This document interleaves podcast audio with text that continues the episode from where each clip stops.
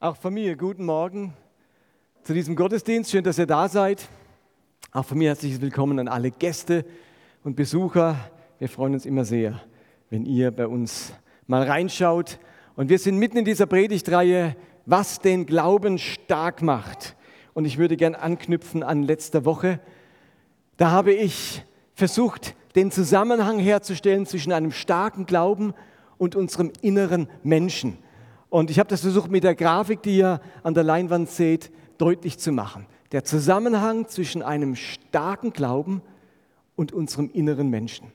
Paulus sagt diesen bemerkenswerten Satz im Korintherbrief, mögen auch die Kräfte unseres äußeren Menschen aufgerieben werden, unser innerer Mensch wird Tag für Tag erneuert. Also wenn die äußeren Kräfte aufgerieben werden durch schwierige Umstände, wird doch der innere Mensch Tag für Tag erneuert. Und wenn ein innerer Mensch erneuert wird, wenn der innere Mensch stark ist, hat das Auswirkungen auf unseren Glauben. Und wenn unser Glaube gestärkt wird, hat das wiederum eine Auswirkung auf unseren inneren Menschen. Da besteht eine Korrelation. Und wir wollen uns in den kommenden Wochen anschauen, was sind denn Elemente, die unseren Glauben oder unseren inneren Menschen stark machen. Da in dieser gelben Tonne, in diesem gelben Gefäß, da ist was drin und das kann beides stärken. Und heute möchte ich ein Element mit euch anschauen, das eben davon spricht, was den Glauben stark macht. Und es wurde jetzt schon ein paar Mal im Lobpreis und auch in der Moderation vom, Jonathan, äh, vom Johannes angesprochen. Äh, ein Element, was da ganz wichtig ist, finden wir im Buch Nehemia im Alten Testament. Der Priester Esra, der liest dem Volk aus dem Gesetz vor, aus den fünf Büchern Mose.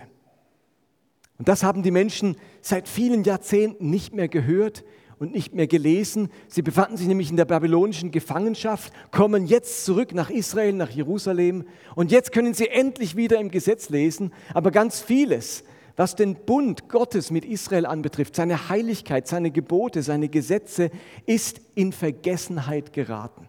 Und als sie jetzt nach 70 Jahren wieder das Gesetz hören und was Mose gesagt hat, ist das Volk tief erschüttert. Sie sind erschüttert, entsetzt über das, was sie da hören. Sie weinen, sie sind traurig, weil sie merken, dass sie so weit weggekommen sind von den Vorstellungen Gottes, wie das Volk zu sein hat, von der Heiligkeit Gottes. Und sie merken, boah, wir sind meilenweit weg von Gott. Und wenn man dann liest in den Büchern Mose, welcher Fluch angekündigt wird für ein Volk, das von Gott abweicht und das seine Gebote nicht hält, war das blanke Entsetzen in den Gesichtern dieses Volkes, die dem Esra zugehört hat. Aber Gott wollte sein Volk nicht richten und verdammen, sondern er wollte es wieder einladen in den Bund mit ihm und in die Beziehung mit ihm. Und aus diesem Grund sagt Esra, ihr lieben Leute, ich weiß, ihr seid jetzt geschockt, aber Gott will euch wieder einladen. Ich habe das nicht vorgelesen, um ein letztes, finales Urteil über euch zu fällen und dann geht ihr für alle Zeit unter, Nein, ich habe das vorgelesen, weil Gott euch einladen möchte in den Bund mit ihm. Und dann sagt er diesen Satz oder diesen Abschnitt, nachdem er also erklärt hat, Gott meint's gut mit euch, sagt er in Nehemiah 8, Vers 10. Und Esra sprach zu ihnen, geht hin und esst fette Speisen und trinkt süße Getränke und sendet davon auch denen, die nichts für sich bereitet haben. Denn dieser Tag ist heilig unserem Herrn. Und seid nicht bekümmert, denn die Freude am Herrn ist eure Stärke. Eine andere Übersetzung, das war die Luther-Übersetzung, die Hoffnung für alle übersetzt diesen Vers so. Und nun geht nach Hause, esst und trinkt, bereitet euch ein Festmahl zu und feiert. Gebt auch denen etwas, die sich ein solches Mahl nicht leisten können. Dieser Tag gehört unserem Gott. Lasst den Mut nicht sinken, denn die Freude am Herrn gibt euch Kraft. Die Freude am Herrn ist eure Stärke, die Freude am Herrn gibt euch Kraft.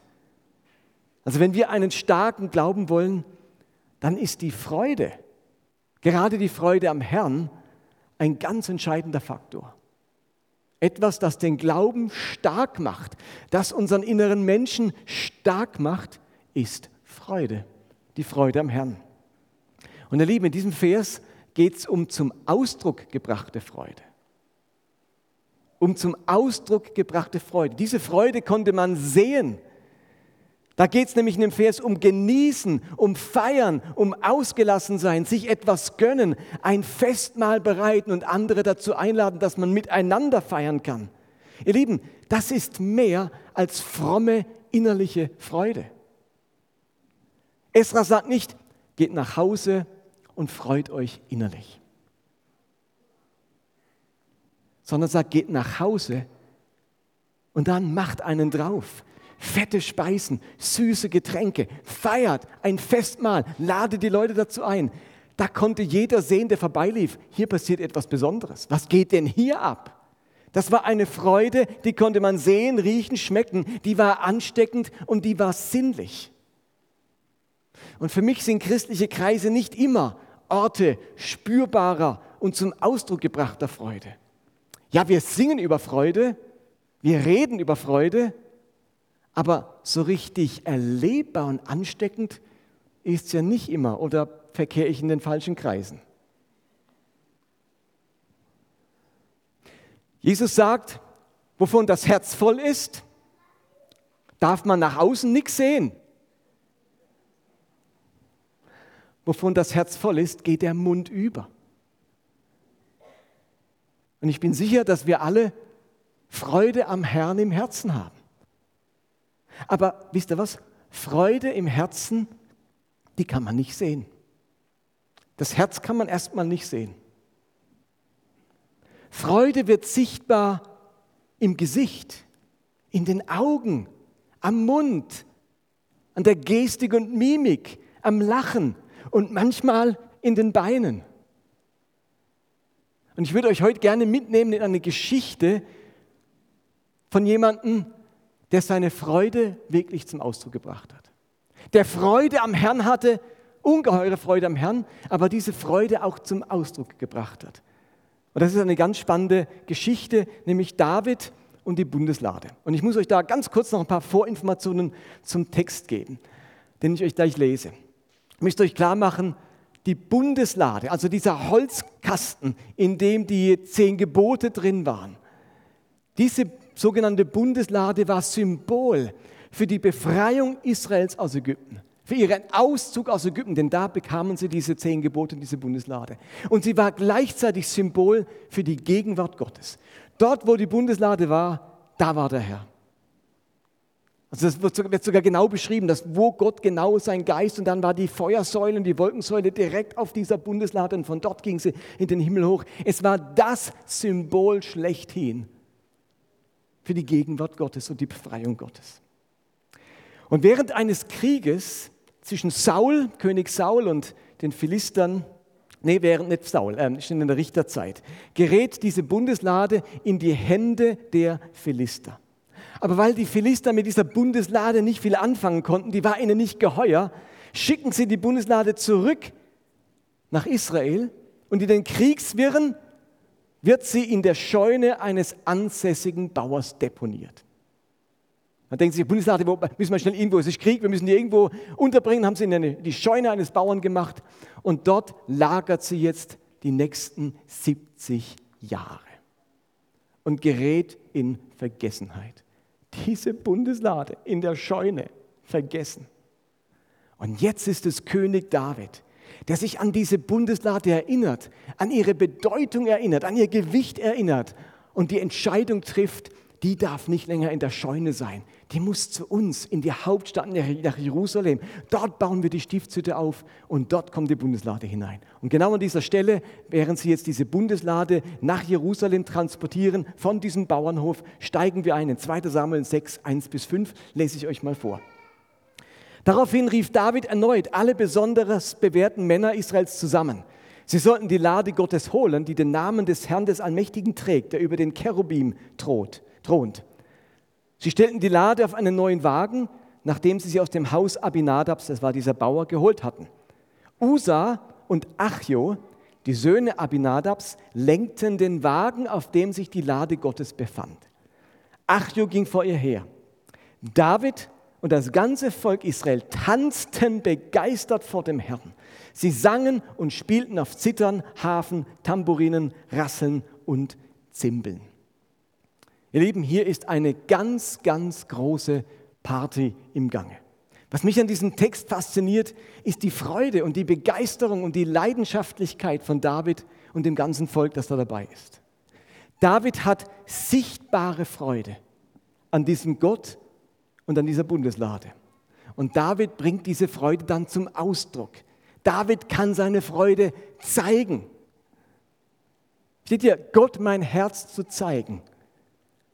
Das ist einerseits darin möglich, dass wir ihm unsere Fragen stellen, unsere Sorgen bringen, unseren Kummer, unseren Zweifel. Ich darf Gott mit allem, was mich beschwert und belastet, mein Herz zeigen. Aber wisst ihr was, damit bleibt es nicht stehen. Man darf Gott auch zeigen, wenn man fröhlich ist, wenn man begeistert ist, wenn man jubelt, wenn man ausgelassen ist. Auch das darf man Gott zeigen. David tanzt und hüpft voller Begeisterung. Ganz viele Leute sind dabei, alle haben irgendwo ein Instrument in der, Hand, in der Hand und es wird zu einer ganz großen Party. David hat sein Herz in den Beinen. Den, den, der kann nicht mehr still sein. Der macht da keine ruhige Prozession wie ein frohen Leichnam und alle schweigen, während sie auf dem Weg nach Jerusalem sind. Spürt er die Partystimmung, die dort herrscht? Alle haben Instrumente, tanzen vor dem Herrn her. Das ist ausgelassene Freude. Diese Szene vermittelt Leichtigkeit, Fröhlichkeit, Unbeschwertheit und Ausgelassenheit. Und Johannes, du hast ja schon gefragt am Anfang, wann hast du zum letzten Mal deine Fröhlichkeit, deine Begeisterung, deine Lebensfreude und auch deine Glaubensfreude zum Ausdruck gebracht? Wann zum letzten Mal? Und jetzt könnte man sagen, ja, Martin, zwei Jahre Corona, ja, muss mir nicht kommen. Da muss man nicht Freude zeigen. Er zeigt mir nur sein Entsetzen. Und dann wollte ich gerade meine Freude zeigen. Und jetzt kam der Ukraine-Krieg. Da muss mir nicht mit Freude kommen. Jetzt ist Krieg. Wenn der Ukraine-Krieg rum ist, haben wir vielleicht gerade die Affenpocken oder wir haben eine Krise an der Arbeitsstelle oder sonst irgendwas. Es gibt immer ganz viele Gründe warum Freude jetzt erstmal nur innerlich stattfinden kann. Es wäre jetzt unangemessen, Freude zu zeigen. Ihr wisst nicht, wie oft wir als Gottesdienstteam in der Vorbereitung überlegt haben, ob es überhaupt sich geziemt, sich zu freuen. Geziemt es sich gerade? Und dann noch zum Ausdruck bringen. Also das ist ja ganz deplatziert. Aber wenn nicht heute, wann dann? Paulus kann sagen, freut euch am Herrn, freut euch. Und nochmal sage ich, freut euch. Paulus wusste, dass Freude manchmal auch eine Entscheidung ist. Und diese Entscheidung hat etwas, die bewirkt etwas in uns. Paulus sagt nicht, ich weiß, die Zeiten sind schlimm, Christen werden verfolgt, sie brennen äh, in, im Garten Neros drum, klagt, jammert, weint. Das hätte er auch sagen können. Es hat auch seinen Platz. Natürlich hat er seinen Platz in unserem Leben. Aber er kann auch sagen, die Freude am Herrn ist Kraft. Versucht immer wieder durchzudringen zu dieser Freude. Freut euch. Und David gelingt das hier. Er bringt seine Freude zum Ausdruck. Aber leider wird diese große Party je unterbrochen. Es kommt nämlich zu einem dramatischen Zwischenfall. Vers 6 und folgende. Doch als sie zur Tenne von Nachon kamen, wiederum ein Bauernhof, stolperten die Rinder und Usa streckte die Hand aus, um die Lade Gottes festzuhalten. Da wurde der Herr zornig auf Usa, weil er das getan hatte und Gott tötete ihn, sodass er dort neben der Lade des Herrn starb. David war empört, dass der Herr Usa so aus dem Leben gerissen hatte. Er nannte den Ort Peretz Usa. Das heißt, weg, Usa ist weggerissen auf Deutsch. David bekam an jenem Tag Angst vor dem Herrn und er fragte sich, wie soll die Lade des Herrn jemals zu mir kommen? Und er beschloss, die Lade des Herrn nicht in die Stadt Davids zu bringen. Er brachte sie stattdessen in das Haus von Obed-Edom aus Gad. Die Lade des Herrn blieb drei Monate bei der Familie von Obed-Edom und der Herr segnete ihn und sein ganzes Haus. Es kommt also zu diesem tragischen Zwischenfall während dem Transport der Bundeslade. Irgendetwas lief schief. Vielleicht habt ihr das mitbekommen. Die Bundeslade war wo? Wie wurde die transportiert? Auf einem Ochsenkarren, genau. Sehr pragmatisch gedacht. Kommt, da geht schneller. zack, zack, die muss nach Jerusalem so schnell wie möglich. Und es war strengstens verboten, die Bundeslade zu berühren. Nur die Priester und Leviten durften sie mit entsprechenden Stangen auf ihren Schultern transportieren. Das hat David es nicht so beachtet, vielleicht war es ihm auch nicht bewusst, vielleicht hat er nicht richtig nachgelesen. Er hat einfach nur seine Begeisterung an der Bundeslade gezeigt und hat die dann einfach auf den Ochsenkarren. Und als der Ochsenkarren rutscht, greift Usa zu, ist heute wirklich etwas unverständlich, dass einer, der so gut meint, jetzt auch noch mit dem Tod bestraft wird. Das ist so einer der Texte, wo man denkt, komme ich nicht ganz nach, was hier passiert. Ähm, soll aber auch nicht mein Thema jetzt sein, dass wir das theologisch genau exegetisieren, warum das passiert ist und was das Gottesbild dahinter ist. Entscheidend ist nur, dass hier eine große Krise geschieht. David ist zutiefst verstört. Er ist regelrecht, es ist regelrecht einschneidend, was er hier erlebt. Und im Text habt ihr so verschiedene Elemente, was bei David jetzt vorgegangen ist. Welche Gefühle und Gedanken hat dieser Zwischenfall bei ihm ausgelöst? Und der Text schildert mir da vier Dinge, die bei David vorgegangen sind. Zum einen war David empört und zornig auf Gott, dass dieser so hart eingegriffen hat, statt großzügig zu sein mit einem Mann, der es doch nur gut gemeint hat. Also empört, zornig auf Gott. Zum Zweiten hatte David Schuldgefühle. Irgendwie war er doch mitverantwortlich für den Tod des Usa. Hätte er nicht die Idee mit der Bundeslade gehabt, würde dieser Mann jetzt noch leben. Und darum nennt er diesen Ort gleich Peretz Usa, stiftet diesem Ort ein Denkmal. Hier ist Usa von uns weggerissen worden. Man merkt, dass er irgendwas gut machen will. Ich will da wieder was gut machen für euch als Familie. Er hat Schuldgefühle. Zum Dritten bekommt David, sagt der Text, Angst vor Gott. Dieses Erlebnis stellt irgendwie einen Bruch dar zwischen Gott und David. Wo die Beziehung vorher von Vertrauen geprägt war, wird die Beziehung jetzt von Angst und Furcht äh, geprägt. Und als viertes wirft David die Flinte ins Korn. Er ist entmutigt. Er hat den Eindruck, dass ihm das alles eine Schuhnummer zu groß ist und er lässt erstmal die Finger davon. Und jetzt geschieht mit der Bundeslade genau das Gleiche wie 70 Jahre zuvor. Sie wird in der, in der Scheune eines Bauern geparkt.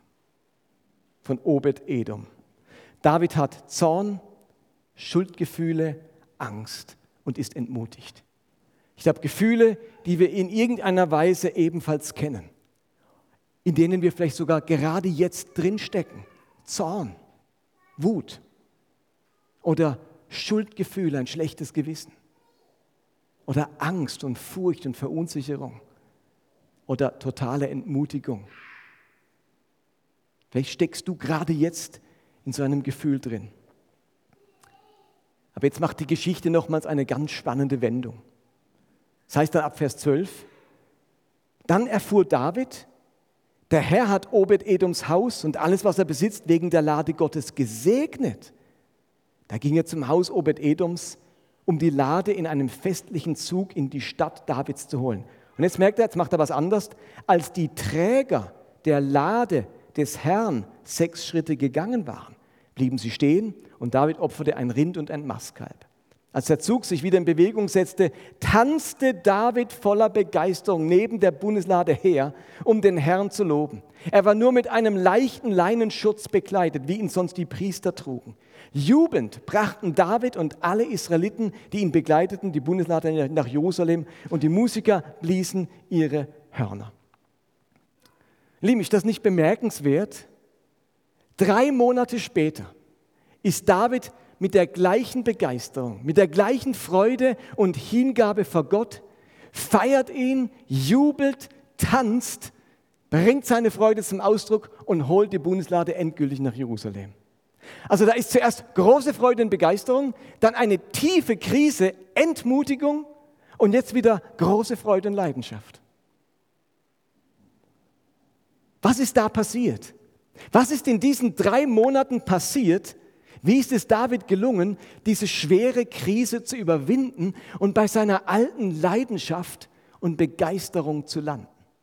Und vielleicht fragst du dich das in deinem Leben auch. Du erinnerst dich an die Zeit von großer Begeisterung und Leidenschaft. Und dann kam irgendeine Krise in dein Leben, irgendein Vorfall, irgendein Zwischenfall und hat dich an einen ganz anderen Punkt gebracht in deinem Glauben und emotional. Und du fragst dich, wie komme ich da wieder raus?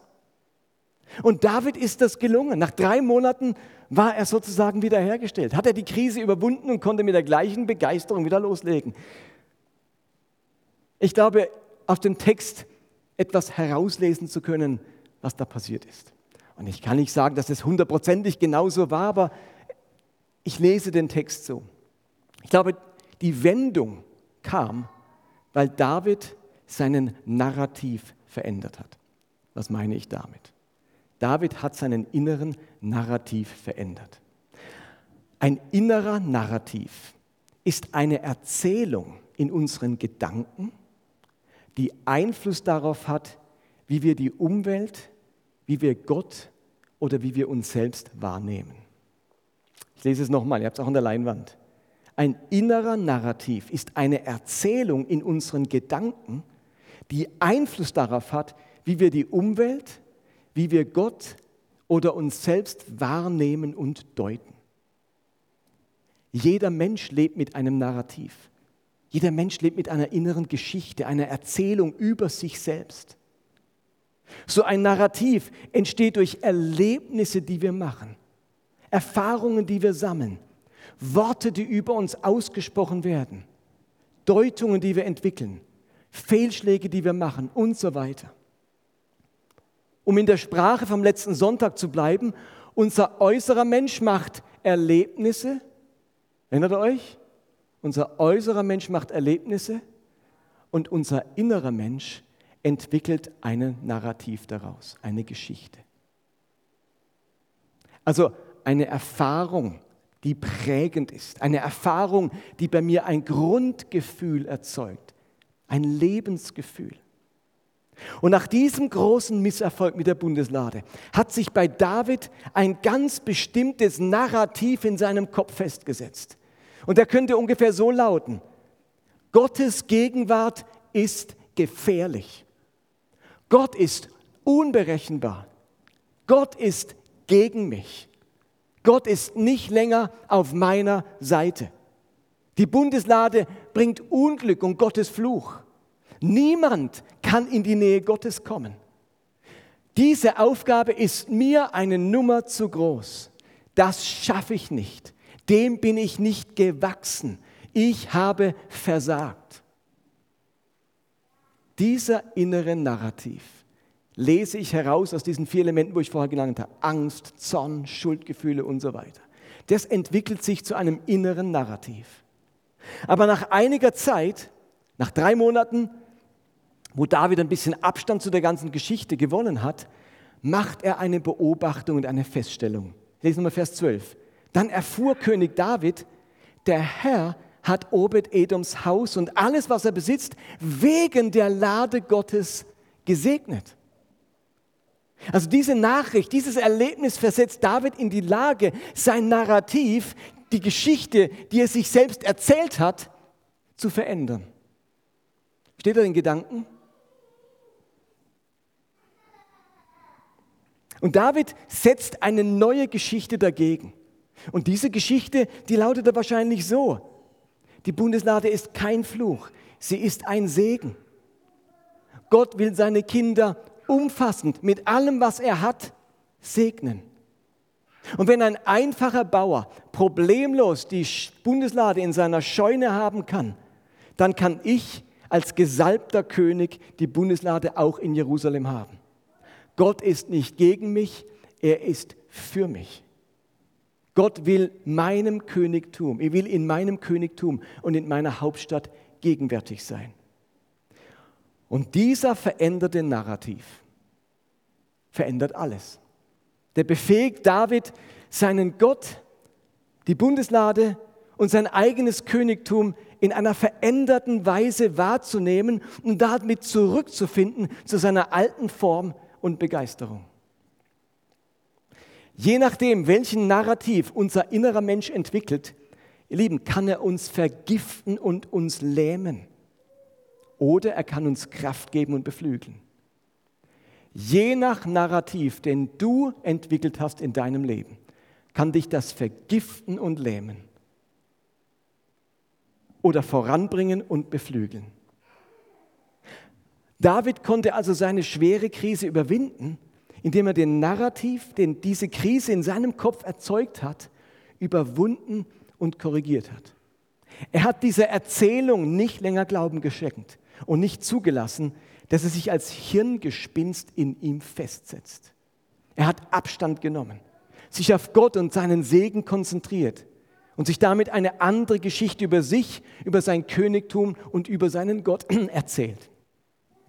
Und meine Frage wäre an dich, mit welchem Narrativ sitzt du heute hier und, oder hörst dieser Predigt zu? Mit welchem Narrativ sitzt du heute hier? Vielleicht hast du eine Scheidung hinter dir oder eine starke Ablehnung, eine Kündigung, eine zerbrochene Freundschaft, eine Kränkung, ein Versagen, einen Konflikt oder was auch immer.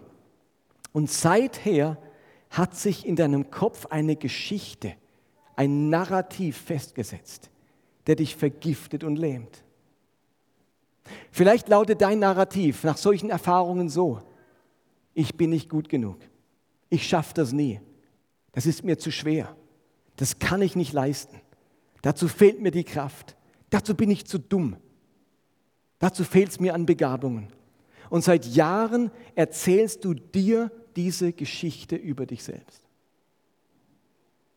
Oder dein Narrativ lautet vielleicht so, niemand mag mich, keiner sieht mich, Einsamkeit ist mein Schicksal, Beziehungen wollen mir einfach nicht gelingen, Kontakte kann ich nicht knüpfen, andere haben kein Interesse an mir, ich werde allein bleiben. Und seit Jahren erzählst du dir diese Geschichte über dich selbst. Oder vielleicht lautet dein Narrativ, Gott ist gegen mich. Was ich getan habe, ist unverzeihlich. Meine Schuld ist zu groß. Ich habe Gottes Gnade und Segen verspielt. Gott ist zornig auf mich und ich muss mir jetzt selbst helfen. Und du lebst vielleicht seit Jahren mit genau dieser Geschichte. Welcher Narrativ hat deinen inneren Menschen im Lauf der Jahre geprägt? Und was hat sich da entwickelt? Wo hindert dich dein Narrativ daran, das Leben zu leben, das Gott sich eigentlich für dich gedacht hat? Wo hindert dich dein innerer Narrativ, das Leben zu leben, das Gott sich eigentlich für dich gedacht hat? Und wo hast du dein Leben und deine Träume schon lange in der Scheune geparkt, weil du einer ganz bestimmten Geschichte über dich Glauben geschenkt hast? Und ein inneren Narrativ, den ändert man normalerweise nicht über Nacht. Aber man fängt an, das Lähmende an der jetzigen Geschichte zu entlarven. Man fängt an, Gottes Aussagen über sich Glauben zu schenken. Man macht sich auf die Suche nach den Segensspuren im eigenen Leben. Man entgiftet den inneren Menschen und macht ihn wieder stark. Und so wächst man darin, eine neue Geschichte über sich selbst zu erzählen.